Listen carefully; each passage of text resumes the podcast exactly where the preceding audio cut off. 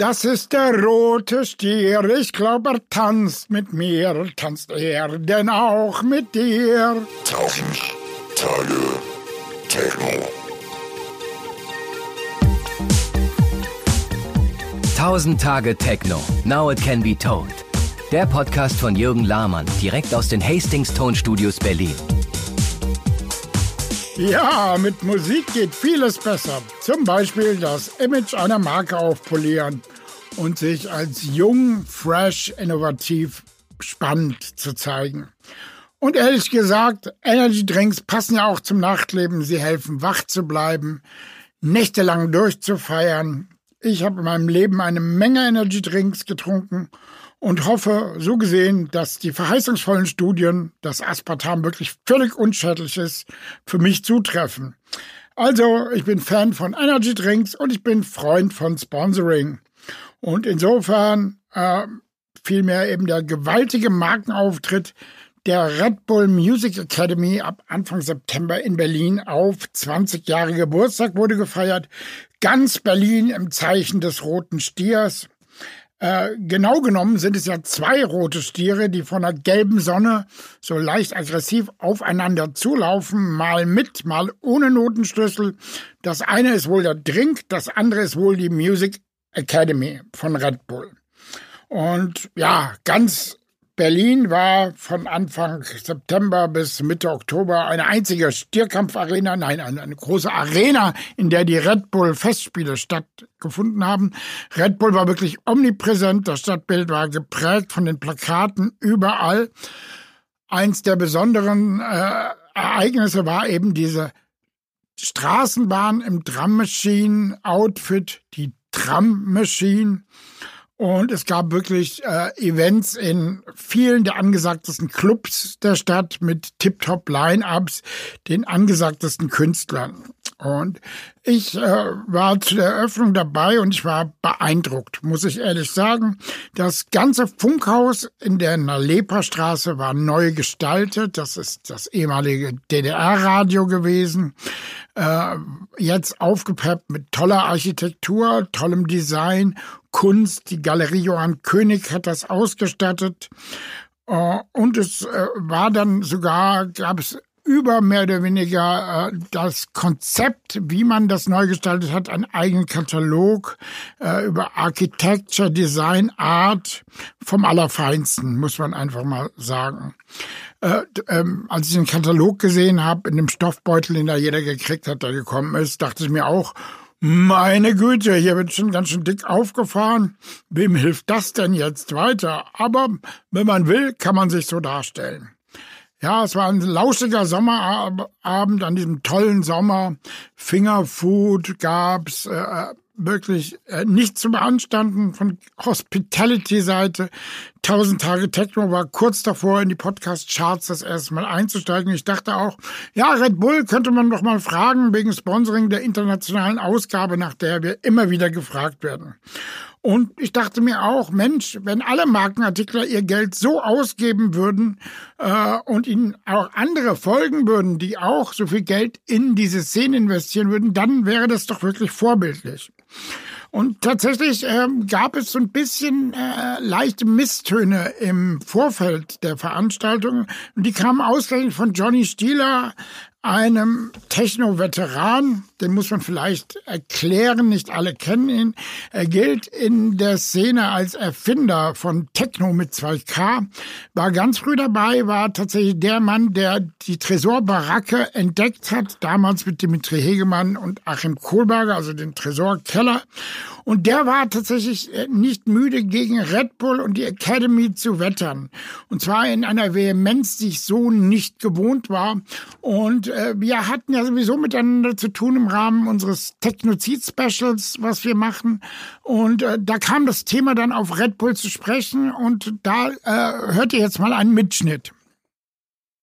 Tatsächlich, die Zigarette ist weg. Trotzdem gibt es ja doch viele Sponsoren. Es gibt Sprit, es gibt Biere, es gibt Energy Drinks. Mhm. Das ist, was im Nachtleben geht und was entsprechend auch äh, die Clubs fördert. Tja, machen die das? Ist halt die Frage, ne? Also, also ich finde zum Beispiel äh, bei, bei, bei Sprit und bei, bei Bier zum Beispiel, da geht es ganz klar um Absatz. Ne? Das ist ganz, ganz eindeutig. Du verkaufst das, du kriegst äh, vom Bier kriegst eine Rückvergütung und das, äh, die, die Frage des Images ist da nicht so im Vordergrund. Bei Energy, pff, also bin mir nicht so sicher. Also weil zum Beispiel, ähm, soweit ich das weiß, ich weiß nicht, ob das so hundertprozentig belastbar ist. Ja, die wollen auch was verkaufen, aber ähm, Red Bull wird ja nur in der Szene nur weniger getrunken. Was ich immer nicht verstehe, ist, wie gerade so, weil wenn du dir jetzt so Energy anguckst, so Red Bull oder so, die haben meistens so misogyne Dinge im Angebot, die finde ich, die passen überhaupt nicht zu Techno. Also Formel 1 oder wenn Leute sich da irgendwie bei Extremsportarten irgendwie zu Tode surfen oder was auch immer die da machen, das, wie, wie passt denn das zusammen? Das ist doch imagemäßig irgendwie für mich völlig unerklärlich geblieben. Das ist doch irgendwie, passt das, sind doch zwei völlig Ja, also- unterschiedliche Welten. Das eine ist Underground.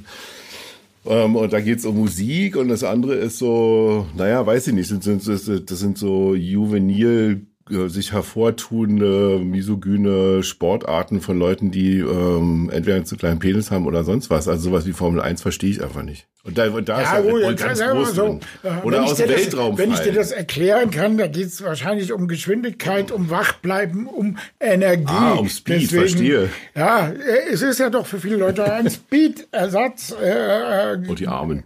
Ja, hey, äh, es macht- Kann, kann man ja machen. Ich, sag- ich, ich, habe ich, ich hab ehrlich gesagt nichts gegen Energy Drinks im Allgemeinen. Ich- Ich verstehe nur nicht diese, ähm, dass unsere, sag ich mal in Anführungsstrichen, ich mache jetzt mal so Gänsefüßchen, ja, unsere liebe Technokultur ist nun nicht von Misogynität, also zumindest meine Technokultur ist nicht von Misog- Misogynität und von so komischen ähm, ja, leicht ähm, fragwürdigen Avancen geprägt, wie zum Beispiel die von Red Bull.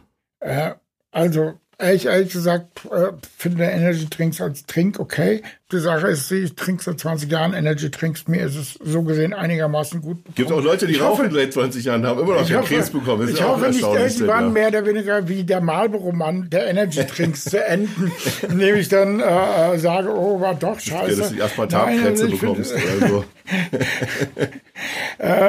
also das eigentlich Bedenkliche daran ist ja äh, weniger die Marke an sich oder Aspartam, oder wo das ja auch krit- kritikwürdige Dinge sind, sondern das für mich eine No-Go-Area ist ja das, was äh, Didi Mateschitze von sich gegeben hat in den letzten Jahren. Und das, äh, da finde ich, verstehe ich auch nicht, warum das immer so unkommentiert bleibt, ja. Weil irgendwie, ähm, das ist halt. Was meinst du, was meinst du denn jetzt genau, diese alte Nummer? Ähm, Ja, alte Nummer ist gut. Das ist halt der hat sich, ich weiß nicht, ich sehe ja nicht, dass sich seine Einstellung zu den Identitären oder zu, ähm, zu diesen völkischen Theorien in irgendeiner Form gewandelt hätte, ja. Das ist ja, und das ist ja, in dem Wo- Interview worauf- ist das ja auch worauf, ganz worauf gezielt, beziehst, ja. worauf beziehst du dich ganz genau? Also ich habe ja tatsächlich die Gelegenheit gehabt, im Rahmen der recht prunkvollen 20 Jahre Feiern der Red Bull Academy äh, mit dort den Verantwortlichen zu Mhm. sprechen, die mir auf dieses Interview, was seit, oh, das ist ja ein Jahr alt, Zwei Jahre sogar. zwei Jahre alt, zwei wird Jahre. immer wieder äh, zitiert. Und da hatte sich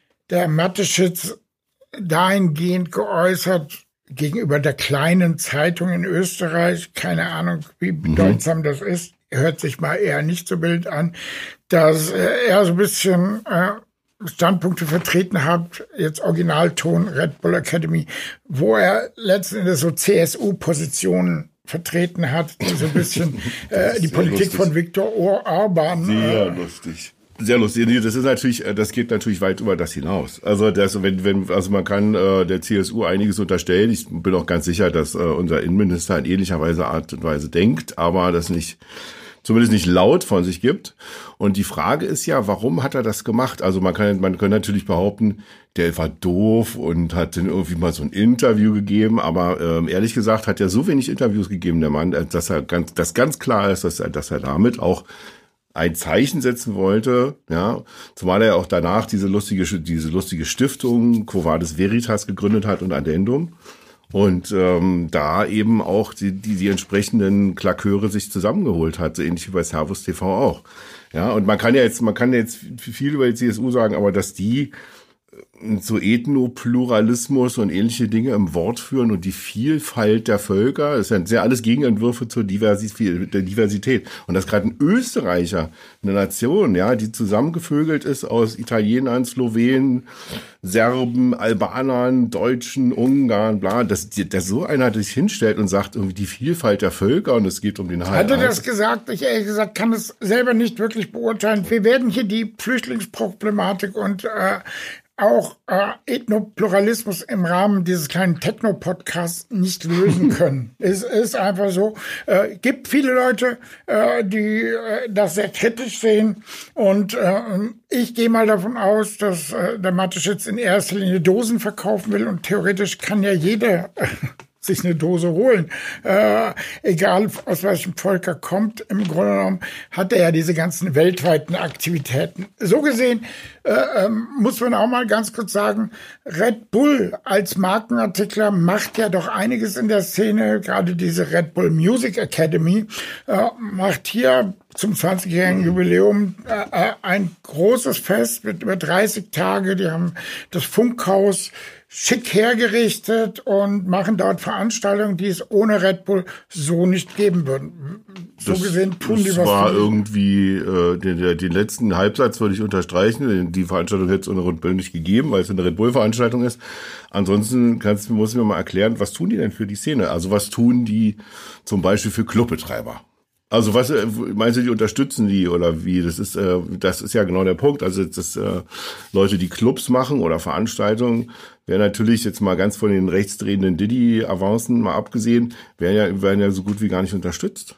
Sondern das ist ja nur ein elitärer Zirkel von Leuten, die sich seit also das war ja vor 20 Jahren war es eine gute Erfindung, sage ich mal. Ja, aber wo sich das jetzt hingedreht hat und dass sie uns jetzt hier die, die ganze Stadt zupflastern, mit äh, ähm, nur mit ihrem dusseligen Festival, sorry, das, das, geht mir total gegen den Strich. Weil das, das hat mit Berlin und mit der Berliner Szene oder mit Musik oder so hat das eigentlich nur sehr, sehr, sehr, sehr wenig zu tun, sondern ich sehe ganz stark den Ansatz, dass man den, das Image der Künstler, die man da fördert, als Feigenblatt benutzt, um das äh, etwas ramponierte eben misogyn, leicht rechtsdrehende Image der Marke Red Bull wieder aufzubauen. aber jeder, der äh, Werbung mit Künstlern macht, nutzt das Image der Künstler auch.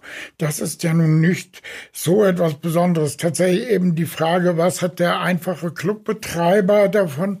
Da müsste ich selber mal überlegen. Wie, das ist ja nicht der äh, einfache Clubbetreiber, das ist ja der, der Typ, der den Arsch dafür hinhält. Guck dir mal, guck dir mal so ein Watergate an oder, oder, oder, oder ein Berghain oder wie auch immer. Ja, das, das sind ja, das sind, du, du riskierst da richtig was. Das kann ich aus eigenem Erleben sage ich dir, das ist kein Zuckerschlecken und ähm, das äh, sich darüber hinwegzusetzen und äh, als Brauseproduzent irgendwie einen auf Kultur zu machen, es ist doch kein, ein, ein, eine Academy. Also ich bitte dich, das ist doch keine Academy. Was, was heißt denn die Academy? Wo ist denn da der, wo ist denn da der der der Nährwert für die für die Akademie hat hat einen, hat einen gesellschaftlichen Nutzen. Wo ist der gesellschaftliche Nutzen dieser Akademie? Der Nutzen, den die den die hervorrufen. Da gibt's doch so eine Abhakliste, weißt du, von diesen American Work Ethic DJs, die, die, die nach, nach Berlin kommen, dann unbedingt einmal im Berghain gespielt äh, haben müssen. Klick. Nummer eins, ja. Und Nummer zwei, Klick, sie müssen unbedingt mal, mal bei der Academy irgendwie aufgetreten sein, weil das ihren Marktwert um ein erhebliches vergrößert. Und das ist eben der Nachteil von solchen Aktionen wie der Red Bull Music Academy, dass ein elitärer Zirkel, der das eben das Künstlerimage in so großem Maße fördert, einfach nur dazu letzten Endes gereicht, dass der Preis ähm, des einzelnen DJs dann auch nach oben geht. Und das wird, wissen die Booking-Agenturen ganz genau und die nutzen das schamlos aus.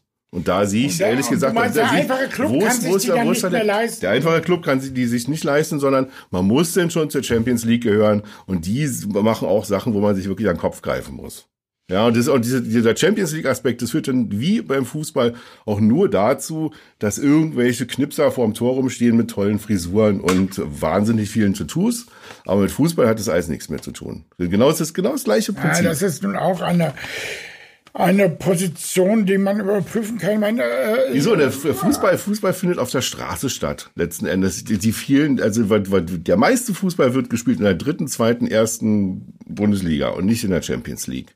Ja, das, das ist, das ist die Masse und genau da, da, da findet die Kultur statt. Das ist ja da, das ist, das ist die kulturelle Praxis auch bei Clubs und das, und die 20, 30, 40, 50, 100, keine Ahnung, wie viele Leute das sind, in diesem, in dieser Champions League Wolke, die ständig nur durch die Gegend jetten und dann irgendwie nach Sao Paulo ins Red Bull Studio und da wieder nach New York und jetzt wieder nach Ibiza. Das geht mir so auf den Sack. Das hat doch überhaupt nichts mehr, das ist doch keine Kultur. Das ist einfach, feudalistische Clownerie.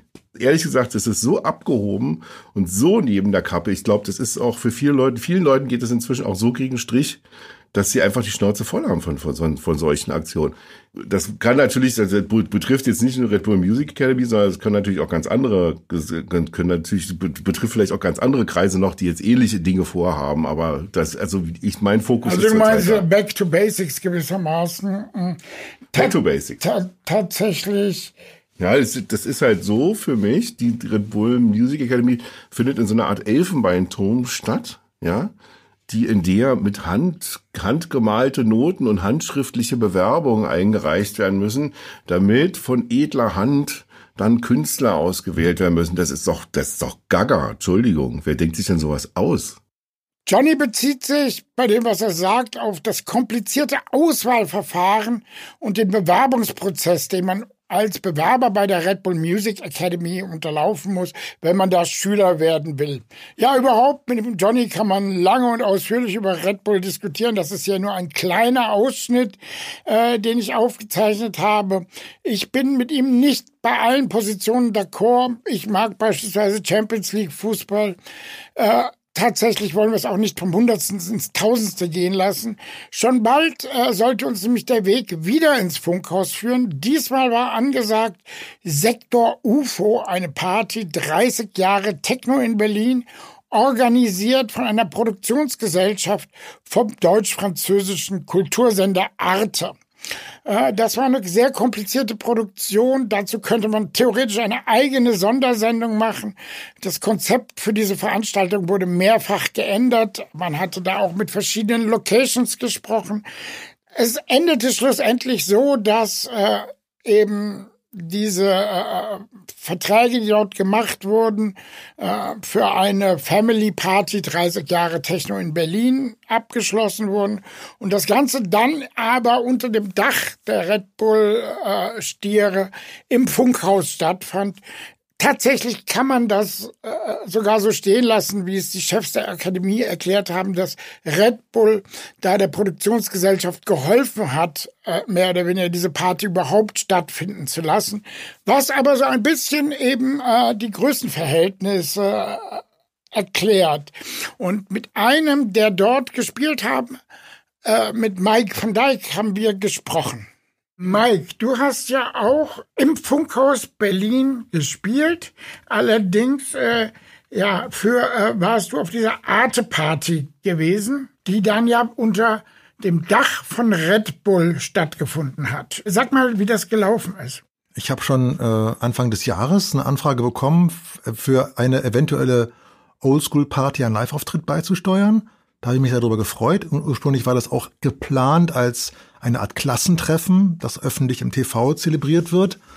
Später kam dann noch äh, die Meldung, so im Sommer, dass jetzt äh, noch als Sponsor und Mitorganisator Red Bull einsteigt, die Geld und auch noch viele neue Artists mitbringen würden. Und ähm, das habe ich erstmal einfach so ähm, akzeptiert und äh, mir gedacht, dass, naja, wir haben jetzt einen Sponsor bei dieser größeren Party und die Party wird größer und hoffentlich auch noch ein bisschen besser. Äh, wie fandst du das Event am Ende? Ich fand das Event richtig gut gestaltet, ähm, hatte, äh, war jetzt nicht überlaufen, es war nicht kommerziell, es hatte eine richtige, es hatte eine gute, ein gutes Feeling. Also wie gesagt, das Ganze war ja gedacht als Arte-Party und wurde gebrandet als Red Bull Party. Als Künstler, der man für Red Bull spielt, ist man damit konfrontiert, auch mit der Kritik am Firmen, Mitfirmeninhaber Matteschitz und seinen Aktivitäten. Wie hältst du das für dich als Artist auseinander? Hm. Also erstmal äh, habe ich mir in den 25 Jahren, die ich jetzt auf Techno-Partys spiele, noch nie den Sponsor wirklich selber aussuchen können. Und da waren schon oft sehr komische Brandings in Hallen, wo ich und viele andere Kollegen gespielt haben. Das ist das eine. Dann geht es natürlich bei dieser Kritik dann meistens auch um die populistischen Äußerungen des Firmenchef Mateschitz. So, und äh, die Red Bull Academy, da habe ich auch schon Red Bull Academies gesehen, äh, in Tokio, in anderen Ländern. Das sind alles von coolen Leuten, cool geführte Projekte, hinter denen aber ein wie es einen Anschein hat, sehr populistischer Firmeninhaber sitzt. So, dieser Firmeninhaber hat ja auch schon ein neu, neu Newsportal eröffnet, wo er, wo er anscheinend äh, meint, seine eigenen Meinungen gegenüber der Welt zu vertreten, auch gegen die sogenannten Mainstream-Medien. Ich bin ein großer Freund der sogenannten Mainstream-Medien. Ich bin ein Freund von ARD und ZDF, weil die nachprüfbar berichten. Da kannst du hingehen und gucken, haben die jetzt, äh, sind die Quellen wirklich richtig? und äh, was man bei irgendwelchen obskuren Internetportalen nun mal nicht unbedingt kann. Dass dann dieser Konzern Red Bull mit Arte gemeinsame Sache macht, finde ich erstmal zumindest interessant, weil ähm, Arte nun genau für das steht, wofür wogegen sich anscheinend das äh, Neuigkeitenportal von den Mathe-Shits aufstellt. Insofern ähm, bin ich da erstmal ein großer Freund der Meinungsvielfalt und äh, dessen, dass ähm, eine Arte-Party auch entsprechendes Sponsoring bekommt, äh, um sich größer aufzustellen. Ja, offensichtlich äh, war es ja so. Äh, äh Hintergrund war, dass äh, äh, da ja die Feiern zu 30 Jahre Techno stattfanden von Arte und Arte das einfach organisatorisch und finanziell nicht gestemmt gekriegt hat. Und Red Bull, die Academy, die haben da ausgeholfen, haben mit ihren Academy-Künstlern auch das Event kompatibel zu den Feierlichkeiten von 20 Jahre Red Bull gemacht und äh, haben Arte geholfen, das die Halle voll zu kriegen, das organisatorisch zu stemmen.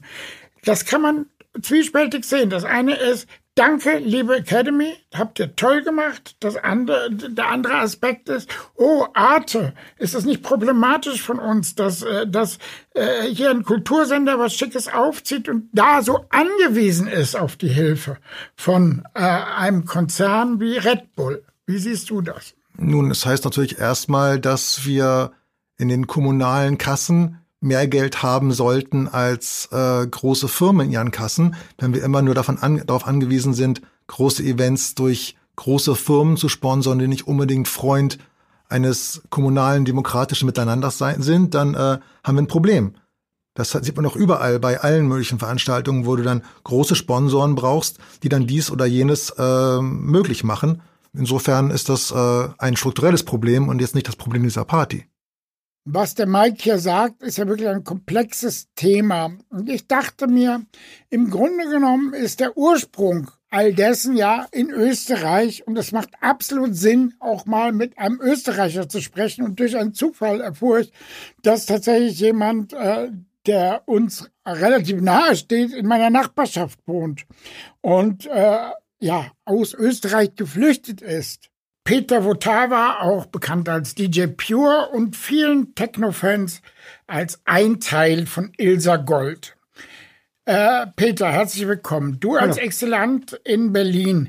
Wie darf man sich Österreich heute vorstellen unter der aktuellen Rechtsregentschaft? Ist das so ein bisschen Preview dafür, wie Deutschland ist, sein wird, wenn die AfD mitregieren kann?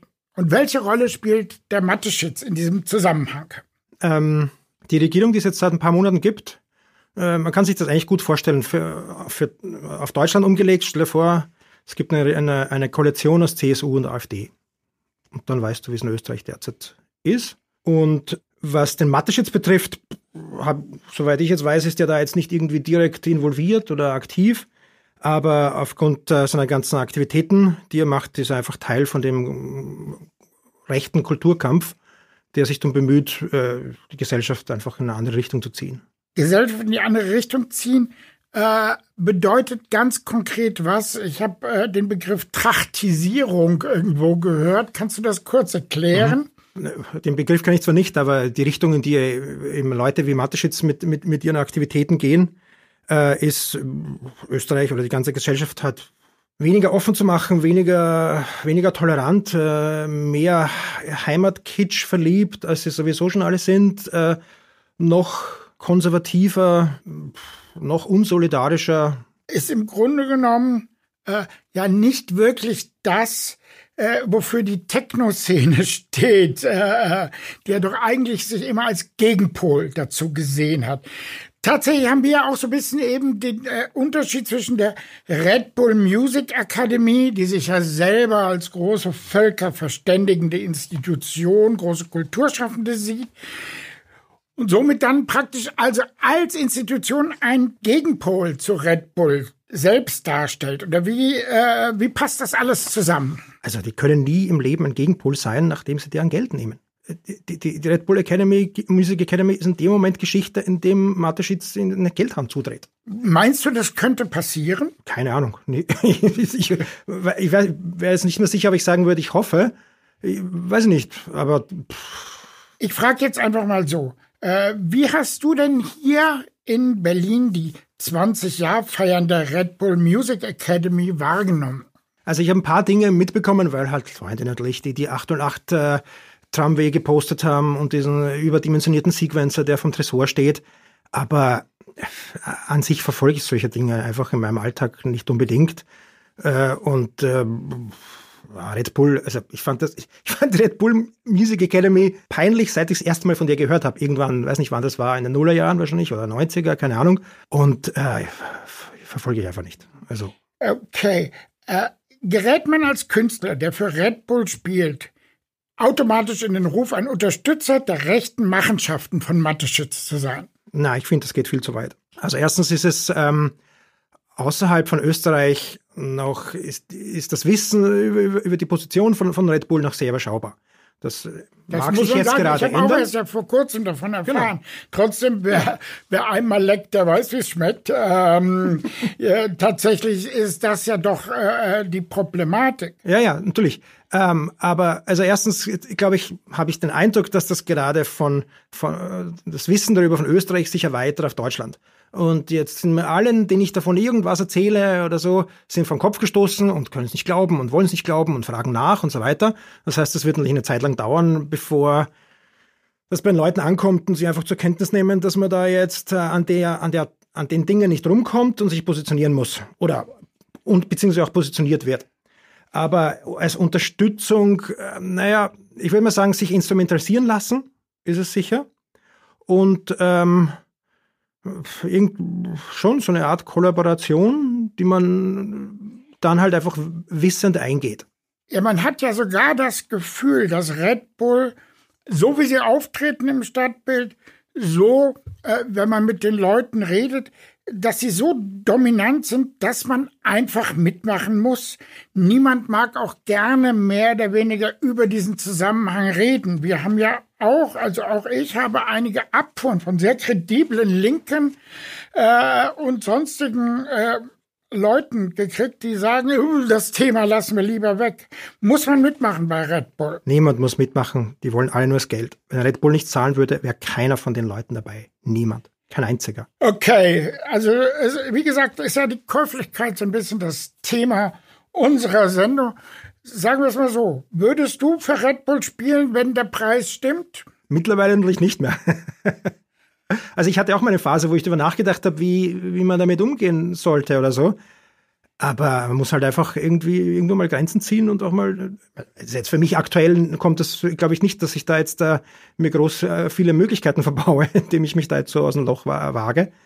Aber äh, muss halt einfach manchmal einfach auch äh, freiwillig auf Dinge verzichten oder präventiv. Könnte das womöglich sogar in der Zukunft ein Vorteil sein, nicht äh, da mitgemacht zu haben? Ja, frage mich in fünf Jahren nochmal oder in zwölf. Naja, was ich meine ist, äh, die Sache ist ja die, dass es so ein bisschen Hochkochen ist. Das, was du gesagt hast. Ja, äh, ohne Geld würde da niemand mitmachen. Äh, das hab, bist ja nicht der Erste, der sagt, vielleicht jetzt der Erste, den wir hier vors Mikro kriegen. Unter der Hand ist das eine häufiger gehörte Position. Und deswegen ist meine Frage, finden da Einstellungsänderungen gegenüber der Marke Red Bull statt im Moment? Ja, Tendenziell, also ja, sicher, aber das ist sicher ein Prozess, der eine Zeit lang braucht, bevor das äh, irgendwie Konsequenzen zieht. Danke, Peter, für deine Einschätzung Danke. und weiterhin viel Spaß. Spätestens da war ich dann echt so ein bisschen angespitzt und dachte mir, jetzt gucke ich doch mal, wie, der, wie andere das in Österreich sehen. Und während der Peter aber aus mittlerweile sicherer Distanz über Red Bull richtet, ist unsere nächste Gesprächspartnerin wirklich äh, ja die Führerin einer Resistance an der österreichischen Heimatfront. Äh, Sonja Resista hat den Protest, oder sie hat den Protest angestoßen, hat das Netz beschmutzt, ausgerechnet von dem, äh, von dem Red Bull Music Festival in Wien. Das ist im Mai stattgefunden. Und äh, da hat sie im Netz einen Aufruf an österreichische Musiker veröffentlicht. Aber ich frage sie das selber, das war schwierig, äh, sie ranzukriegen. Wir haben hier die modernste Studiotechnik genutzt. Und dann hatten wir sie auf einmal am Telefon, beziehungsweise am Skype. Hallo Sonja. Ja Hallo, Mensch, Jürgen. jetzt hört sich's perfekt an. Das ist super. Ja, wunderbar. Ja, gut Ding will Weile haben, so ähnlich ist es ja auch mit deinem Aufruf. Sonja, du hast ja in Österreich die bekannte Moralpredigt an die österreichischen Musiker angestoßen. Damals äh, für das Red Bull Music Academy Festival Vienna. Und äh, die hat ziemlichen Wirbel verursacht in Österreich, die Diskussion angestoßen. In Deutschland ist das bisher nahezu unbekannt. Deswegen fasst es doch mal kurz fürs deutsche Publikum zusammen. Ähm, na, kurz zusammengefasst. Also es gab einfach äh, seit 2016 regelmäßige Ausfälle von Seiten Red Bulls, die mittlerweile eh auch ähm, bekannter geworden sind.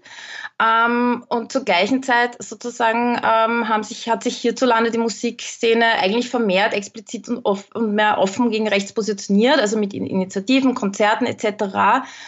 Und ähm, also ich dachte eigentlich, diese Sachen von Red Bull hätte man eigentlich mitbekommen können. Und als dann eben dieses äh, das Line-up des Red Bull Music Festivals verlautbart wurde, ähm, eben mit vielen Artists, die sich zuvor eben dezidiert gegen rechts positioniert hatten, ähm, habe ich mich dann eben mal hingesetzt und die ganzen Vorfälle für die Kolleginnen zusammengefasst, eben mit dem, mit dem Hinweis, dass das eben nicht zusammengeht. Also dass man sich einerseits als progressiv und weltoffen versteht und sich gegen Rassismus und Rechts positioniert und gleichzeitig eben mit einer Firma zusammenarbeitet, die unter dem Deckmantel der Meinungsfreiheit äh, rechtes bis rechtsextremes Gedankengut unter die Leute bringt und dessen Normalisierung. Was ist das jetzt ganz konkret? Sag doch mal die drei, vier, fünf Top-Vorfälle, weswegen du das für fragwürdig hältst, mit eben diesem Konzern vom äh, Mateschitz und den Thailändern zusammenzuarbeiten. Einerseits die Aussagen eines Markenbotschafters Baumgartner, von denen sich äh, äh, Red Bull nie distanziert hat. Also mittlerweile schreibt er auch für ein weit rechts außen äh, Blatt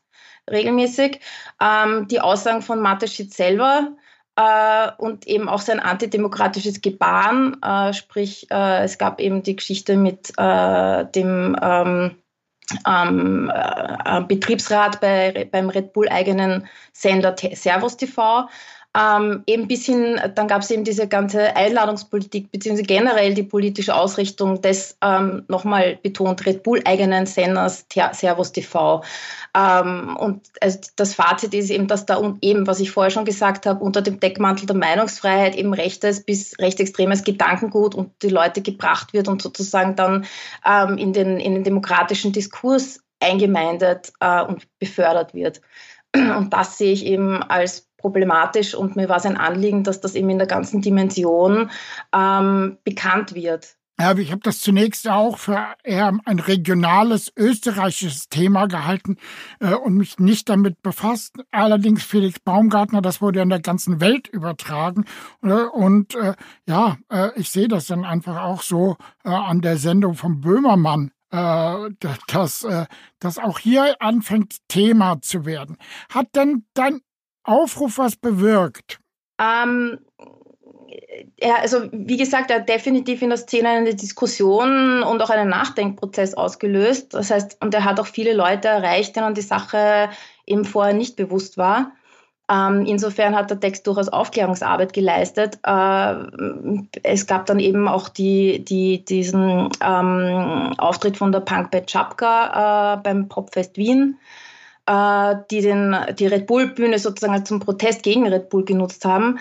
Ähm, also gleichzeitig sehe ich zwar äh, sozusagen den Nachdenkprozess und die Diskussion, aber andererseits eine Einstellungsänderung im Sinne einer tatsächlichen Konsequenz äh, das sehe ich halt noch nicht. Also, ähm, die, also sozusagen die, ich glaube, die Künstler, Künstlerinnen ähm, sehen sozusagen die gesellschaftspolitische Dimension und damit eben auch die eigene Vorbildwirkung ähm, nicht. Das heißt, die Musikszene, habe ich den Eindruck, lebt ähm, oder beziehungsweise andersrum, die Musikszene ist eben keine Blase. Das heißt, wir, allen, wir alle haben auch eine äh, politische Verantwortung und das vor allem insbesondere im Hier und Heute, wo wir ähm, in einer Zeit sind, wo die Grundwerte de, der liberalen Demokratie äh, sozusagen am erodieren sind. Also das heißt, was mir eigentlich fehlt oder was wünschenswert wäre, ähm, wäre sozusagen eine öffentliche Aufkündigung äh, der Zusammenarbeit von namhaften Artists. Ähm, und das ist eben aber hat man dann nicht erhebliche Nachteile als Künstler, insbesondere in Österreich, wenn man einfach nicht mitmacht bei ähm, Ich finde allein, dass die Frage so gestellt wird, äh, zeigt auf eine Art die Absurdität. Also ganz so, als ob es ohne Red Bull nicht und nirgends geht und ob man's nicht, als ob man es nicht schafft, äh, ohne dem Geld von Mathe-Shits. Also ich gebe schon zu, dass, die Netzwerk, dass das Netzwerk und die Ressourcen sicher großartig sind, aber ich finde diese ähm, Abhängigkeit, in die man sich begibt und vor allem auch die, also gerade angesichts dessen, was da Firmen intern, äh, also sozusagen das, das Agieren von Mathe-Sheets, äh, angesichts dessen ähm, finde ich halt die, die rückgratlose Bequemlichkeit, auf die sich halt Artists da irgendwie zurückziehen, ähm, auf eine Art schon etwas erbärmlich. Also ich finde Kreativität. Was kann man tun, deiner Meinung nach, als ähm, Künstler? Ähm, na, wie ich schon gesagt habe, äh, ich finde, man sollte sich emanzipieren und vor allem auf sozusagen ähm, das, wofür man steht, äh, grad stehen. Also wenn man sich sozusagen als progressiv, weltoffen, ähm, ähm, äh, antirassistisch versteht, ähm, dass, dass man sich klar positioniert und sagt, hey, unter diesen Vorzeichen mache ich dann nicht mehr mit. Also vor allem Kreativität, Netzwerke und Wissen, das äh, existiert ja auch unabhängig und äh, ganz ehrlich, Mathe-Sheets und Red Bull sind nicht die einzigen Institutionen, Einrichtungen, was auch immer, Firmen mit Geld. Also ähm, gewissermaßen eine große Chance für die äh, Wettbewerber von Red Bull, da in die Bresche zu springen und äh, sich auf politisch korrektere, angemessene Art und Weise dieser Szene und ihren Werten zu nähern. Vielen Dank, Sonja. Ciao. Tja, am Ende läuft es wohl darauf hinaus, ob man einen Unterschied zwischen der Akademie und Red Bull macht. Immer mehr Künstler sind offensichtlich nicht mehr bereit, ihre Miete mit Red Bull Geld zu bezahlen und somit indirekt zu einem Testimonial von Herrn Mateschitz zu werden. Manche machen dies stillschweigend, andere gehen inzwischen in die Offensive. Kurz vor Abschluss des Festivals äh, gab es das Künstlerkollektiv Live from Earth, zu dem zum Beispiel Young Hearn gehört, äh, was eigentlich von der Akademie gebucht wurde und die äh, sollten die Abschlussfeier kuratieren und entledigten sich dieser Verpflichtung ziemlich spektakulär, nur wenige Tage vor der Veranstaltung. In ihrem erklärenden Social-Media-Post rücken sie Didi Mateschitz in diesen rechtspopulistischen Kontext und sagen, dass sie das schlicht und einfach nicht unterstützen wollen. Das gab natürlich noch mal weitere Negativpresse. Einerseits eben für Red Bull die Marke, andererseits auch für die Red Bull Music Academy. Man kann es ja womöglich doch nicht vollständig trennen. Ähm, tatsächlich erinnerte mich an die Worte von Mania Mary äh, und auch an die Kritik von Johnny äh, und dachte mir, ich frage noch mal einen anderen DJ, äh, wie er das sieht und habe am Telefon jetzt Tanit.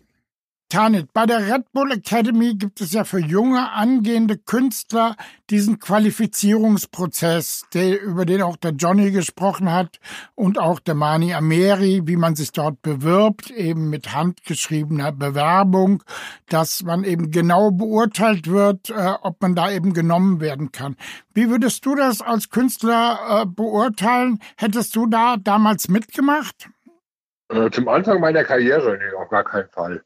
Äh, also, ich finde so, so Fragebögen immer so ein bisschen BWL-mäßig, so lebenslaufmäßig und das hat mit Kunst nichts zu tun. Ne? Da sollten sich die Leute einfach die Sachen anhören äh, und wenn es zum Programm passt, passt und wenn nicht, nicht. Aber da jetzt irgendwie Hose runterlassen oder allen möglichen Quatsch beantworten, hat mit Kunst nichts zu tun. Vor allen Dingen, äh, wenn da die Juroren letzten Endes die Musikprofessoren einer Getränkemarke sind, ist das nicht nochmal zusätzlich problematisch, dass dort letzten Endes auf Karrieren und ganze Szenen Einfluss genommen wird von eben einem Getränkehersteller? Wie beurteilst du das? Naja, das ist nicht Neues, nur dass es halt im größeren Rahmen ist. Aber irgendwie solche äh, Jurien oder sowas hast du eigentlich immer. Äh, da sitzt dann irgendwie der Ortsvorstand oder der Parteivorsitzende oder sowas irgendwie und dann wird halt irgendwie die Eins oder die Drei hochgehoben, ob es passt oder nicht.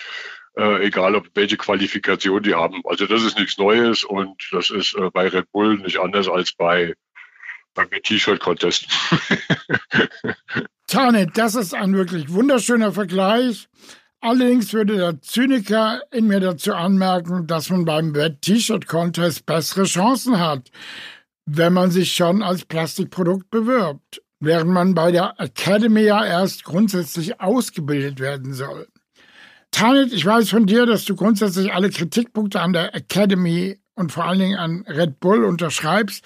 Trotzdem hast du gerade Schwierigkeiten mit der Diskussion, die gerade ins Rollen kommt. Erklär doch mal, wie du das insgesamt siehst. Ich, ich finde es halt irgendwie so ähm, ein bisschen komisch, dass momentan alle auf Red Bull rumreiten. Ich kann es verstehen, aber es wird keine Solution irgendwie angeboten. Es gibt keine Lösung, weißt du? Red Bull ist scheiße und die Künstler sollen da nicht mitmachen, aber Künstler heutzutage haben es echt schwer, überhaupt äh, äh, was auf den Boden zu kriegen, die Füße auf den Boden zu kriegen. Also deswegen müssen viele Künstler sich an solche miesen Machenschaften irgendwie anschließen.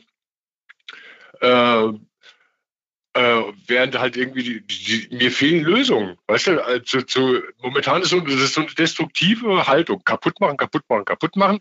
Aber ich hätte gern mal für Künstler irgendwie, wie wird es für die besser? Also warum muss man so einem kapitalistischen Unternehmen wie Red Bull Künstlerförderung überlassen. Sind da nicht andere Stellen irgendwie mal gefragt? Aber da kommt ja nicht. Da heißt es ja dann, naja, aber ein Künstler kann doch durch ein T-Shirt-Verkauf sein Geld verdienen oder so. Das ist halt irgendwie die Frage, äh, Red Bull gut oder schlecht, geht mir nicht weit genug. Sondern wie kann es überhaupt passieren, dass jemand wie Red Bull oder Telekom so einen Einfluss auf eine Künstlerschaft haben kann? Also da äh, stimme ich dir absolut überein, äh, dass äh, das das zentrale Thema ist, dass wahrscheinlich auch den Künstlern äh, bei aller Kritik an Red Bull und auch bei aller Kritik an der Academy nicht geholfen ist, wenn das Geld vom Mateschitz äh, weiter nur in die Formel 1 oder sonst wohin gehen würde. Eben. Ähm, und es hilft nichts, auf den Künstler zu zeigen und zu sagen, du machst nur mit, du bist dann Teil des Bösen, wo der Künstler sagen muss, ja, Moment. Naja, also im Moment äh, ist das Image ja nicht so. Äh, tatsächlich, insbesondere international ist die Red Bull Music Academy hoch angesehen äh, und äh, viele Leute, für die ist das das Größte, dort zu spielen. Es ist jetzt bei Teilen des Berliner Undergrounds verpönt, damit zu machen. Das allgemeine Image, insbesondere wenn du die Selbstdarstellung der Red Bull Music Academy siehst, die sehen das ja vollkommen intakt. Danke, Tanit, für deine Einblicke. Äh, ja, vielen Dank. Okay, bis bald. Ja, das alles hat mich nachdenklich gemacht. Ich fing an, über Sponsoring im Allgemeinen nachzudenken, auch wie es früher war in den Anfangstagen, als wir damals begannen, Markenartikler in die Szene einzubinden. Und ich habe mir ins Studio geholt Stefan Zingler. Der war damals sehr beliebt. Ja, ich würde fast sagen, eine Legende, denn Er hat in Berlin die Markteinführung von Heineken gemacht und war als praktisch Marketing- und Vertriebsmann sehr begehrt, weil er eben Freiware zur Verfügung gestellt hat und auch mal Werbegeld. Ihn interviewe ich jetzt. Sponsoring heute und früher. Also wenn du siehst, was Heineken damals gemacht hat und was die Red Bull Music Academy heute macht. Heute, das ist schon wesentlich opulenter, aber äh, was ist so der strukturelle Unterschied? Ja, es gab ja schon erhebliche Unterschiede. Ich würde fast sagen, Sponsoring galt damals noch als etwas verpönt und nicht unbedingt PC. Und unser damaliger Support ging eigentlich sehr direkt zu den Clubs und zu den Veranstaltern. Das heißt, es gab Geld- und Werbekostenzuschüsse für Listungen, es gab Equipment, Kühlschränke für die Clubs, aber auch Radiospots, unter anderem bei KISS FM, um die Partys zu bewerben und natürlich nur mal ein Beispiel zu nennen. Auch die legendären Polaroids zum Beispiel im Flyer-Magazin es war natürlich auch äh, noch eine, ja, ana, wir haben noch in einer analogen Zeit gelebt, aber ich denke, unser Ziel war immer sehr direkt äh, mit den Protagonisten der Szene zusammenzuarbeiten. Ja, das, das probiert Red, Bull, das probiert Red Bull auch. Ich habe mal eine Frage noch äh, für dich als echten Getränkeverticker. Da weißt du ein bisschen mehr Bescheid. Red Bull fährt ja hier richtig auf. Das ist äh, glaube ich, äh, mit einer der grö äh, größten Marketing-Etats, die es gibt. Wie sind denn da überhaupt so die Spannen beim Red Bull? Ja, das ist natürlich ein interessantes Thema. Die Spannen sind enorm beim, beim Getränk, bei einem Energy-Getränk wie Red Bull. Ich denke, die Herstellung einer Dose wird nur wenige Cent kosten. Lass es vielleicht 20, 25 Cent sein. Der Verkaufspreis liegt immer noch weit über dem Durchschnitt. Sagen wir zwischen zwei bis vielleicht sogar 2,50 Euro. Und da sieht man natürlich. An der Tanke im Supermarkt gibt es schon auch ein bisschen billiger, aber. Mit Sicherheit, aber du kannst da sehr schnell aus. Und es ist ein extrem spannend, intensives Produkt, äh, was man natürlich auch an den Mitbewerberprodukten sieht, die, die deutlich günstiger sind. Es gibt ja Energy Drinks, die kosten nur ein Viertel oder 30 Prozent von dem, was Red Bull kostet. Und wie viele Dosen werden da weltweit wohl verkauft? Ja, nach meinen Informationen sind das tatsächlich äh, circa sechs Milliarden Dosen, eine unvorstellbare Menge. Sechs Milliarden Dosen. Sechs Milliarden. Praktisch für jeden Mensch auf der Welt eine. Weiß gar nicht, wo wir da gerade stehen. Vielleicht ist das aber die einfachste Antwort auf die Frage, warum wir hier moralisch so oft im Trüben fischen müssen, wenn man sich mit dem Dosenkonzern beschäftigt. Und die einfachste Antwort auf dieses Dilemma weiß, wäre vielleicht der Verzicht auf jegliche Sponsoren. Und dazu am Telefon der Erfinder von Technozid, Wolle Neugebauer. Du bist ja jemand, der gar nicht mit Sponsoren arbeitet, äh, hast mir erzählt, äh, mit Marlboro damals, wo wir alle sehr gute Erfahrungen gemacht hast, hast du nicht so gute Erfahrungen gemacht. Wie äh, äh inzwischen dürfen die gar nicht mehr werben, äh, deswegen ist das Historie und wir können drüber sprechen. Was waren deine Erfahrungen mit Marlboro? Naja, grundsätzlich ist bei Sponsoring immer zu beachten, dass es, ähm, dass ja auch Veranstaltungen, also auch Partys, ähm, sich im Wettbewerb befinden. Das heißt, ähm, man macht ein gutes Programm, das kostet Geld, viel Geld und man hofft, dass möglichst viele Leute kommen. Das heißt, die Refinanzierung einer Veranstaltung äh, kommt durch die Leute. Und ähm, wenn du jetzt das Marlboro-Thema ansprichst, da war es halt so, die haben damals recht großzügig ähm, die Veranstaltungen Sponsorengelder dazugegeben. Ähm, so vom, vom Fakt her erstmal war das halt relativ wenig. Die kamen dann halt hin und haben da Flyer verteilt, Quatsch, nicht Flyer verteilt, Zigaretten verteilt. Ja, und dann kamen sie irgendwann mit eigenen Flyern. Und äh, da wurde mir das, das, diese Sinnhaftigkeit des, des Sponsorings in dieser Form so richtig bewusst, ähm, dass es nämlich eigentlich äh, ein Schnitt ins eigene Fleisch ist, weil ähm, ich dann an dem Tag, wo die dann ihre eigenen Events gemacht haben, hatte ich dann eine sehr eigene Veranstaltung. Und ähm, die Veranstaltung war dann auch hoch subventioniert. Ich konnte dann ähm, mit so einem Programm natürlich überhaupt nicht mithalten und mir fehlten dann einfach schlichtweg die Leute. Und das ist bei so einer, ähm, ja, bei Red Bull wird immer so gesagt, oh, die fördern so Nischenprogramme und so weiter. Es gibt aber, ähm, wir machen alle, ähm, versuchen wir anspruchsvolle Sachen zu machen und ähm, ein gutes Programm zu machen. Und wenn dann an so einem Tag, wo man eine Veranstaltung langfristig plant, ähm, äh, so ein Konzernauftritt und dort mit riesen Budgets ähm, das Geld aus dem Fenster schmeißt, sozusagen, ähm, dann steht man da und ähm, ja, da kommt man nicht gegen an und dann schneidet man sich sein eigenes Fleisch und dann ist das, äh, äh, die machen das halt einmal oder zweimal oder dreimal irgendwie halt, aber für, für, für einen freien Veranstalter, der davon lebt, ist das, äh, ist das natürlich äh, eine Konkurrenz. Ja. Das ist ein sehr interessanter Aspekt. Danke für den Gedankengang, Wolle. Wünsche dir weiterhin viel Glück. Okay, gar kein Sponsoring. Ja, Wolle ist da immer schon einer der kompromisslosesten gewesen. In Einzelfällen mag das funktionieren, aber normalerweise braucht es doch jemanden, den reichen Sugar Daddy oder eben den Markenartikler, der die Zeche am Ende bezahlt. Da stellt sich die Frage, wie unantastbar sind die Freunde der Kunst im Markenartiklergewand eigentlich? Können kleine oder auch größere Kratzer im Image einem, einer Megabrand eine Marke wie Red Bull eigentlich ernsthaft beschädigen? Was bewirken Protestaktionen gegen den Dosenkönig Mateschitz? Und dazu habe ich mir jetzt einen renommierten Artdirektor und Kommunikationsexperten, Feja Kehl, ans Telefon geholt. Feja, ähm, Red Bull Music Academy, 20 Jahre, äh, die Feierlichkeiten. Wie hat dir die Kampagne gefallen? Äh, grundsätzlich muss ich sagen, dass ich die Kampagne als solches aus werblicher Sicht eigentlich ganz gelungen fand. Ich fand die konzeptionelle Idee dahinter, die Synthesizer und die Drum Machines ähm, aufzugreifen, die ja eben für den Einfluss ähm, der Clubkultur auch stehen, ähm, fand ich eine gelungene Art und Weise, äh, damit umzugehen und fand auch die Umsetzung einfach schön. Tatsächlich war die Innenstadt ja doch in einer Art und Weise plakatiert, dass so mancher Werber neidisch war, was da für ein Etat verwendet wurde, wirklich die gesamte Innenstadt zu branden.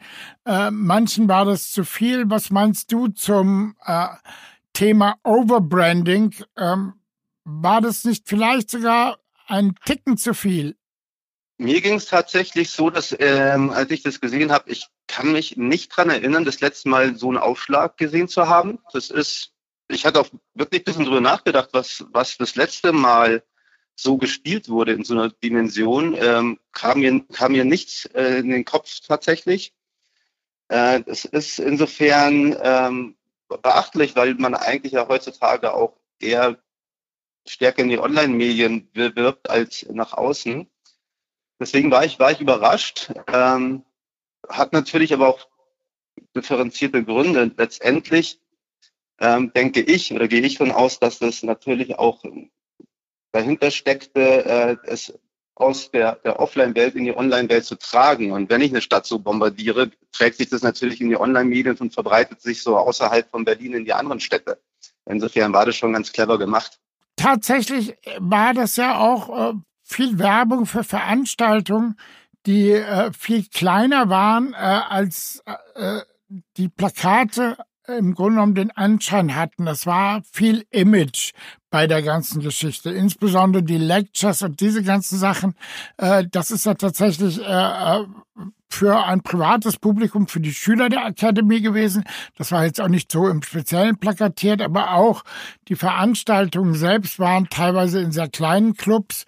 Deshalb meine Frage danach, ob es eine Tendenz bei Sponsoren wie Red Bull oder beispielsweise auch Adidas gibt, äh, nicht mehr unbedingt als Sponsor aufzutreten, sondern gleich die Veranstaltung selbst zu machen. Das ist ein äh, ganz klarer Trend in ganz andere Richtung noch. Da sage ich auch gleich mal noch einen Satz dazu. Es ist aus Markensicht, finde ich, ist äh, absolut verständlich, in, in welche Richtung sie gehen. Also es, die Werbung hat sich unglaublich verändert in den letzten Jahren, also noch nicht mal mehr Jahrzehnten. Oder ist ja wirklich eine andere Art, wie wir kommunizieren nach außen durch die Online-Medien, durch diverse andere Sachen. Insofern äh, gehen die großen Marken natürlich stärker in die Richtung, sich äh, eine Markenbildung aufzubauen, also Imagewerbung zu betreiben, so gesehen. Zum einen, und das heißt eben auch nicht nur Werbung zu machen, sondern die Marke auch anders zu positionieren, indem ich zum Beispiel ähm, nicht mehr einfach irgendwo auftrete als Sponsor, sondern selber eben diese Events veranstalte. Das äh, fängt ja eigentlich schon früher damit an, dass sie die Academy gegründet haben. Das ist ja der erste Schritt eigentlich schon, nicht ja, gegründet haben. Das ist ja schon der erste Schritt dazu gewesen, dass sie dass sie ja nicht nur jetzt diesen Event selber veranstaltet haben, ja schon im Vorfeld generell einfach diese, diese, diese Academy ähm, betreiben. Äh, und das ist ein ganz, ganz klarer Trend. Das sieht man äh, auch bei, bei Unternehmen, die sich ihre eigenen Werbeagenturen bauen. Da, das ist eine andere Art, äh, damit umzugehen. Aber sie machen sich letztendlich ja einfach unabhängig von, von, von äh, Events. Das ist absolut richtig. Auf der anderen Seite sorgt das bei Veranstaltern und Clubbetreibern, diejenigen, die die Kultur tragen, zusehends für Unmut, weil dort doch eine Art von Wettbewerbsverzerrung stattfindet, die äh, der einfache Veranstalter äh, nicht für gut finden kann, wenn letzten Endes mit dem Markengeld was ganz Tolles dahingestellt wird, mit dem er letzten Endes nicht konkurrieren kann. Sie, siehst du nicht, dass das auch eine Problematik für die Marken werden kann? Ähm, natürlich, das hat auch ganz klar den Grund, wie du schon richtig sagtest gerade, also man kann damit ja gar nicht konkurrieren, weil äh, dieses immense Geld, das dahinter steckt, nur Unternehmen auftreiben können oder zur Verfügung stellen können und ähm, solche Events damit aufziehen können. Das andere, was dahinter steckt, was ich auch nicht ganz unproblematisch finde, äh, man unterliegt ja keine Regeln mehr. Wenn ich den Event selber veranstalte, sagt mir keiner, an welche Regeln ich mich bei diesem Event zu halten habe. Und das finde ich tatsächlich auch nicht ganz unproblematisch, dass eigentlich so, so ein Musikevent eigentlich nur noch eine große Werbeveranstaltung wird. Tatsächlich ist es ja so, ähm, wir haben ja Mani Ameri in dem Podcast äh, der Telekom gehört, wie er selber äh, spricht über die Wohltaten, die die Akademie veranstaltet. Gleichzeitig scheint es ja so zu sein, dass sie selber so ein bisschen äh, abrücken von den äh, Positionen, die der Firmenchef und Multimilliardär Mateschitz ebenso vertritt, was eben rechte Positionen angeht. Kann ein derartiger Spagat gut gehen? Eine auf Sub- und Multikultur setzende wohltätige Akademie, die sozusagen das Feigenblatt gibt für in ihren mit allerlei rechten Themen hausierenden Geldgeber? Das ist tatsächlich ein ähm, sehr interessanter äh, Punkt, was es äh, angeht, vor allem bei der ähm, Red Bull Music Academy es ist, ich glaube, es wird ziemlich schwierig werden, ähm, sich davon zu distanzieren von der Academy, äh, da sie letztendlich nun mal den Namen in sich tragen. Es wird sich zeigen, wie stark sie versuchen, nach außen zu tragen, dass sie unabhängig sind. Ähm, auch wiederum, wie glaubwürdig das angenommen oder wie glaubwürdig das äh, verstanden oder angesehen wird, wird sich, wird die Zukunft so ein bisschen zeigen. Ich glaube, sie haben die Chance, weil im Vergleich zu manchen anderen Red Bull-Marken, sage ich mal, wie Red Bull Leipzig oder ähm, äh, auch Red Bull in der, in der Formel 1, äh, sind seltsamerweise stärker mit Red Bull verbunden, wie es bei, bei der Red Bull Music Academy ist. Das, also insofern haben sie da schon ein bisschen den Vorteil, dass, dass sie irgendwie nicht diese starke Verankerung zu Red Bull haben. Wobei ich auch nicht ganz sagen kann, warum das so ist. Und, aber gefühlt oder Naja, also äh, jetzt muss man so. mal ganz klar sagen, wenn du einfach googelst, äh, Red Bull Music Academy, äh, haben wir doch eine ganze lange Liste äh, mit Negativpresse, mit all den ganzen Aktivität. Man hat da ein Unsum von Geld rausgeschmissen, mehr oder weniger, und äh, für die Straßenbahn und die Plakatierung ausgegeben. Und das, was in der Presse ankommt, ist vor allen Dingen, äh, U, Red Bull steht äh, rechten Positionen nah. Äh, Künstler steigen aus dem laufenden Programm aus. Das ist problematisch. Wir haben das Gleiche ja ähnlich gesehen im Fall von Nestle, äh, wo die das Problem mit dem Wasser hatten, wo es dann auch tatsächlich Bewegung gegeben hat von Leuten, die sagen, nein, wir wollen diese Produkte nicht trinken, wie eben äh, keine Nestle-Wässer mehr, kein San Pellegrino. Und äh, ich frage dich mal als Werber, könnte Red Bull da ähnliche Konsequenzen befürchten müssen? Ich denke, das kann auf alle Fälle passieren. Also du hattest das ja schon, das Beispiel schon genannt mit Nestlé. Anderes Beispiel, das mir im, äh, im Kopf kommt, war Barilla damals. Ähm, der Homophobievorwurf gegen den Inhaber, das, das, wir haben ja auch richtige Einbußen danach gehabt. Red Bull hält sich bislang noch einigermaßen, also ja, einigermaßen schadfrei Ähm, aber ich glaube, es wird auch nicht lange so bleiben. Na, insbesondere, weil der Fall ja hochkocht. Äh, äh, zum Beispiel durch die Absage im laufenden Programm äh, ist das Ganze problema wird das Ganze immer problematischer. Jetzt frage ich dich zuletzt als Kommunikationsexperten. Was würdest du Red Bull raten, äh, das Kommunikationsproblem zu lösen? Wenn du jetzt den Auftrag kriegst, hilf Red Bull aus der Patsche raus, der Academy aus der Patsche raus. Wie würde das gehen bei dir? Äh, tatsächlich, äh, meiner Meinung nach geht es nicht durch Kommunikation. Ich würde, auf, ich würde denen keine, keine Kampagne wie diese Facebook-Kampagne, diese We Are Sorry-Kampagne starten. Das hat, hat, glaube ich, überhaupt keinen Sinn, weil es einfach unglaubwürdig wird. Letztendlich ist es meiner Meinung nach an den, äh, an den Verantwortlichen in dem Sinne, an Matteschitz in dem Fall einfach dann eher so anders nach außen aufzutreten. Ich denke, durch eine Werbekampagne äh, kann man da nicht gegensteuern, weil die Glaubwürdigkeit einfach nicht da ist. Also du meinst nicht mal ein Chor mit allen Künstlern der Red Bull Music Academy wie äh, äh, äh, damals die Sache for Africa for Children. We are Red Bull, we love the energy. Äh, das wäre doch vielleicht eine tolle Sache. Ich weiß es nicht genau. Das wäre eine tolle Sache, aber letztendlich sollten sie sich, um, um wirklich glaubwürdig davon, äh, davon zu kommen, sollten sie sich von Red Bull trennen und das Ding selber mal aufmachen. Alles klar. Äh, ich glaube auch, dass äh, in der heutigen Zeit Marken glaubwürdig sein müssen und man wird sehen, wie sich die Sache weiterentwickelt. Ich danke dir für deine Einschätzung. Vielen herzlichen Dank. Tschüss. Sehr gerne. Danke dir. Die Frage ist, was passiert in den Berliner Clubs? Da gibt es äh, Red Bull meistens als den Energy Drink zu kaufen. Äh, doch was könnte passieren, wenn das Publikum anfängt, äh, sich zu beschweren? Äh, haben die Clubbetreiber dann vielleicht ein offenes Ohr? Dazu ein weiteres Gespräch. Am Telefon habe ich Oliver Mohns, er ist der Chef und Inhaber des Polygon Clubs, äh, mit so ein bisschen der aufsteigende Star am Berliner Nachtlebenhimmel, denn irgendwann wird das Rohrgelände schließen und er ist relativ nah dabei und hat einen der schönsten, geräumigsten Clubs. Tolle Sache. Äh, ich war da selber auf zwei, drei Veranstaltungen und denke, dass das mit einer der Clubs der Zukunft in Berlin ist, weswegen natürlich auch alle Getränkehersteller Interesse haben, ihre Produkte bei dir unterzubringen. Tatsächlich äh, führst du auch äh, unter anderem die Marke, um die es hier geht, ähm, und auch viele andere. Wie siehst du das mit den ethischen Werten? Natürlich ist man als Clubbetreiber in erster Linie daran interessiert, hohe Werbekostenzuschüsse zu kriegen und Freiware. Äh, das ist doch so, oder?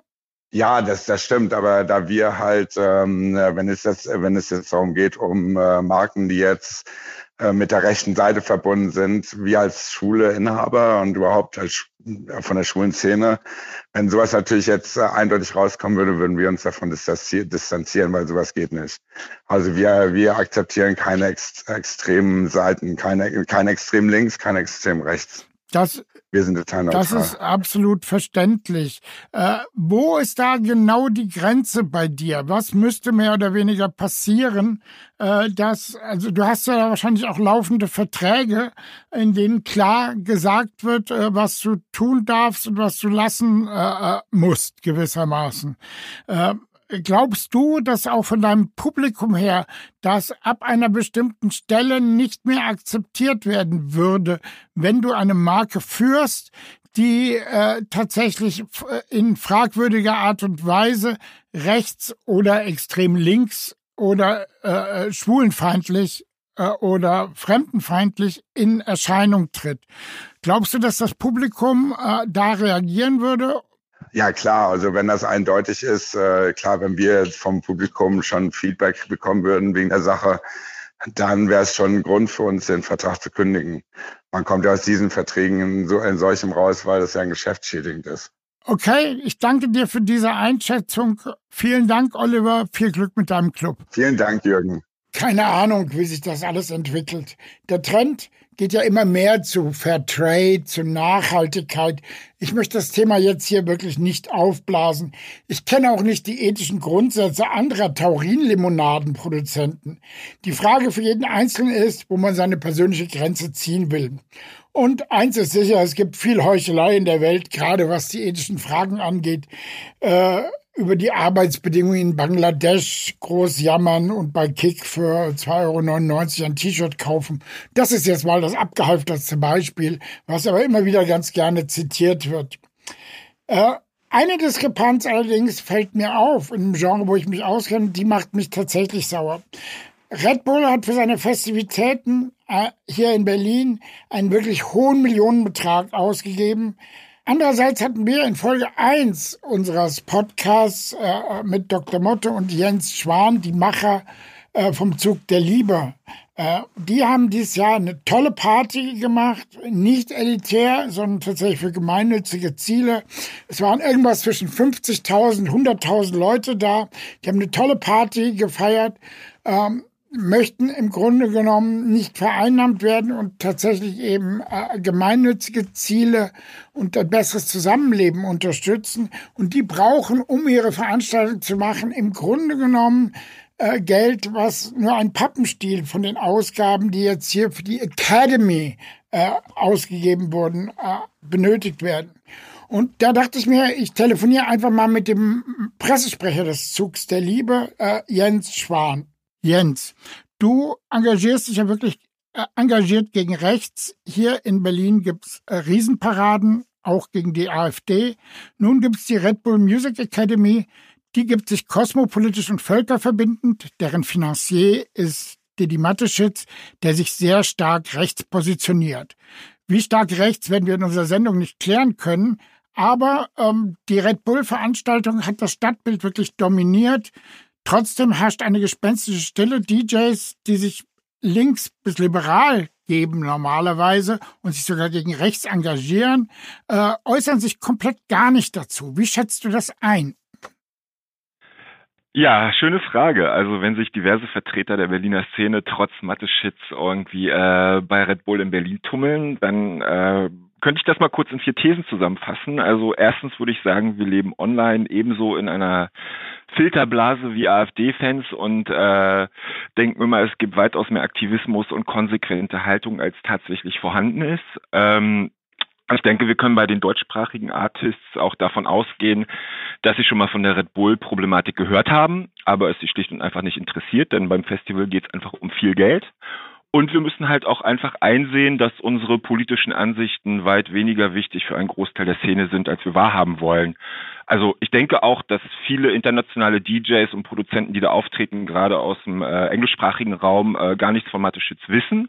Äh, und ich denke, selbst wenn sie es wüssten, würden sie wahrscheinlich trotzdem die Möglichkeiten, die Red Bull bietet, nicht ausschlagen, denn nach äh, DJs for Palestine oder auch, äh, wie ich gesehen habe, dass Partyveranstalter auch bei BDS äh, durchaus äh, sich wiederfinden, halte ich schlichtweg für alles möglich. Also zusammenfassend kannst du sagen, wir müssen uns halt eingestehen, dass unsere äh, so hochgehaltene Szene eben auch aus äh, Egoisten und Opportunisten besteht, wie der Rest der Menschheit und Techno macht dich halt doch nicht zum besseren Menschen. Das ist eine traurige Nachricht. Auf der anderen Seite, äh, wenn man das jetzt so überträgt, der Peter äh, Votava von Ilsa Gold hat eigentlich bestätigt, dass im Grunde genommen es in Österreich inzwischen genauso ist wie die CSU, wenn sie mit der AfD regieren würde. Jens, ich weiß, du hast dich damit beschäftigt äh, und ich frage dich einfach mal, wie rechts ist der Mathe-Schitz? Hui, ähm, also ich habe es ich hab's mir kurz angeschaut, irgendwie dieses Interview, äh, das ja sozusagen den Beginn des Ganzen äh, sozusagen äh, setzte. Also Mateschitz ist kein Höcke. Der Mann ist definitiv ein verbohrter, äh, rechtskonservativer Mann, dem einfach keiner widersprechen kann, weil wahrscheinlich seine Steuer äh, Einnahmen irgendwie die Hälfte Österreichs finanzieren. So dieser Mathe-Schitz-Thematik, da, also was ich alles so gelesen hat, wird ja auch viel einfach abgewehrt und äh, also ich glaube auch, dass der Mathe-Schitz niemals irgendwie überhaupt bei der Red Bull Music Academy irgendwo mal selbst am Start war. Äh, der guckt sich die Umsatzzahlen an und das war's. Ja, möglicherweise, ähm, wenn der Umsatz zurückgeht, schaut er mal. Aber steigt ja womöglich auch da, durch diese tollen Aktivitäten. Äh, als Zug der Liebemacher hast du ja erhebt, wir sprachen an einer anderen Folge, der mit Motte, die sich immer noch anzuhören lohnt, darüber, dass ihr große Finanzierungsschwierigkeiten habt. Vielleicht gibt's die Veranstaltung gar nicht mehr im nächsten Jahr. Red Bull haut die ganze Stadt mit Werbung zu. Dekoriert äh, Straßenbahn um, baut das Funkhaus opulent um, hat einen eigenen Designkatalog und zahlt Künstlern Luxushotels, alles Deluxe. Wäre das Geld nicht besser beim Zug der Liebe angelegt, durch ein dickes Sponsoring? Ich lehne das ja ab, aber äh, sag doch selber mal was. Das ist doch alles äh, nicht normal, was da passiert. Schwierig. Also Wäre das Geld nicht besser bei uns angelegt? Na klar, immer ist Geld bei uns besser angelegt. Aber um ehrlich zu sein, leider nein, weil dann wäre auch der komplette Trust weg. Also das ganze Projekt konnte nur funktionieren und glaubhaft sein dadurch, dass wir sozusagen Branding frei durchstarteten. Also Menschen nehmen das auch anders wahr, wenn sie wissen, dass äh, dort das private Geld der Macher drin steckt. Äh, und ganz ehrlich, würden wir jetzt im fünften Jahr mit dem Zug der Liebe plötzlich mit zwei großen äh, Stieren vorne wegfahren, wäre eigentlich alles, was wir jemals erzählt hätten, nur noch eine große Lüge. Und du darfst auch nicht vergessen, Red Bull macht ja kein Sponsoring in dem Sinne. Diese RBMA ist Red Bull, genauso wie Electronic Beats gleich Telekom ist. Wir müssen uns über eins im Klaren sein, äh, Red Bull Music Academy ist eine reine Imagepflege einer Firma, die auch sozusagen publikumswirksam Events und Szenen vereinnahmt, äh, mit absurd viel Geld vollpumpt, einzig aus dem Grund, mehr Dosen verkaufen zu können.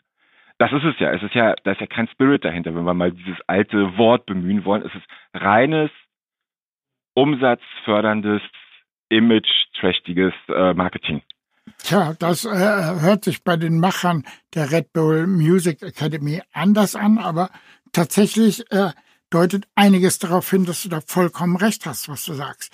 Äh, tatsächlich, was wäre deine Empfehlung an die Künstler, die da mitmachen bei der Red Bull Music Academy und an die Klabber, die Red Bull trinken? Okay, also die Frage ist doch, wie wischen wir Red Bull-Chef für seine Polemiken eins aus? Mateschitz weiß wahrscheinlich nicht mehr von dieser Diskussion irgendwie um Red Bull, weil, wie ich sagte, der war wahrscheinlich nie da. Also ich denke, der Typ kriegt jedes Jahr ein paar Mediadaten vorgelegt mit Likes, Followern, Klicks, Page-Traffic, alles hochgerechnet Umsatzzahlen, das wird den interessieren. Und genau da können wir halt auch einen ansetzen als, als, als Verbraucher. Also was nützt es, wenn die Music Academy sich auflöst, weil dort keiner mehr spielt? Nicht viel. Also viel sinnvoller wäre ja direkt ans Geld zu gehen und zum Nichtkauf der Dose zu animieren. Also ähnlich wie jetzt zum Beispiel einen RWE-Stromvertrag zu kündigen. Weil das ist ja das Ding. Wenn du jetzt die, die Music Academy platt machst, weil keiner mehr dort auftritt, spart Red Bull Geld und die werden das ganz schnell durch was anderes ersetzen. Da es gibt ja genug Sportszenen und Musikszenen irgendwie äh, auch außerhalb von Techno. Müssen wir uns leider eingestehen. Äh, wenn wir jetzt schaffen, zum Beispiel von den ganzen Headlinern und sonstigen eingeladenen Artists jetzt irgendwie Statements abzugreifen, warum sie 2019 nicht mehr dabei sein wollen, ja, und äh, die natürlich auch vorher mal konkret aufzuklären, was überhaupt Sache ist, das wäre mal ein schönes Hobby für den kommenden Winter. Also da kann ich nur jeden animieren, irgendwie einfach mal Aufklärungsarbeit zu leisten, weil das würde dann wahrscheinlich auch irgendwann dann bei dem Typen ankommen und dann müsste er sich mal überlegen, äh, wie das weiterläuft. Ein interessanter Ansatz. Vielen Dank, Jens, für das Gespräch. Dankeschön. Gerne, gerne. Tschüssi. Tschüssi. Im Anschluss hatte ich dann nochmal Johnny am Telefon. Hallo Johnny. Ja, Johnny, wir haben jetzt eine Sendung aufgenommen, in der wir sehr viele Stimmen zum Thema Red Bull Music Academy, eben den Konflikt äh, Red Bull und äh, Academy gehört haben. Äh, das letzte Wort sollst du noch mal haben. Äh, wir hatten die Idee, das könnte doch ganz interessant sein, wenn du mit den Chefs der Academy äh, im Dialog bei einer Sendung, äh, einer neuen Folge von 1000 Tage Techno, praktisch dem Academy Special Teil 2 oder wie auch immer wir es nennen wollen, äh, würden, auftreten würdest. Hättest du da Lust zu? Auf jeden Fall, weil ich habe da noch Fragen, weil ich hatte dann im Rahmen der, sagen wir mal, ähm, Kommunikation auch äh, da eine E-Mail hingeschrieben, nicht handschriftlich, sondern so mit dem Computer und habe da keine Antwort bekommen. Das würde mich natürlich auch interessieren. Da ging es für mich sehr stark um die Integrität der Künstler und ähnliche Dinge. Ich habe da leider nie was mehr gehört. Deshalb wäre mir sehr recht, wenn wir uns da mal drüber unterhalten könnten. Ja, Mani Ameri, Thorsten Schmidt, stellt ihr euch den Fragen von Johnny Stieler, äh, der ja doch hier äh, inzwischen eine ganze Menge Leute repräsentiert. Ich bin sehr gespannt, äh, wie es weitergeht bei 1000 Tage Techno, unserem Special. Vielen Dank, Johnny. Bis dann. Tschüss. Für diese Diskussion stellen wir wirklich gerne die Plattform zur Verfügung. Einladungen an die Macher der Academy gehen raus. Auch sind wir gerne Ansprechpartner für alle, die sich jetzt nach den Festspielen zu Red Bull und den Aktivitäten der Academy äußern wollen. Meldet euch, wenn ihr was zu sagen habt. Wir bereiten gerne eine Sondersendung Teil 2 vor, wenn sich das Ganze lohnt. Äh, es freut mich, dass ihr zugehört habt. Ich hoffe, die Sendung hat euch einige äh, interessante Gedankengänge zum Thema gegeben. Ja, nächste Woche geht es dann weiter mit einer regulären Folge von 1000 Tage Techno. Das war eine Folge 1000 Tage Techno, dem Podcast von Jürgen Lahmann. Take more.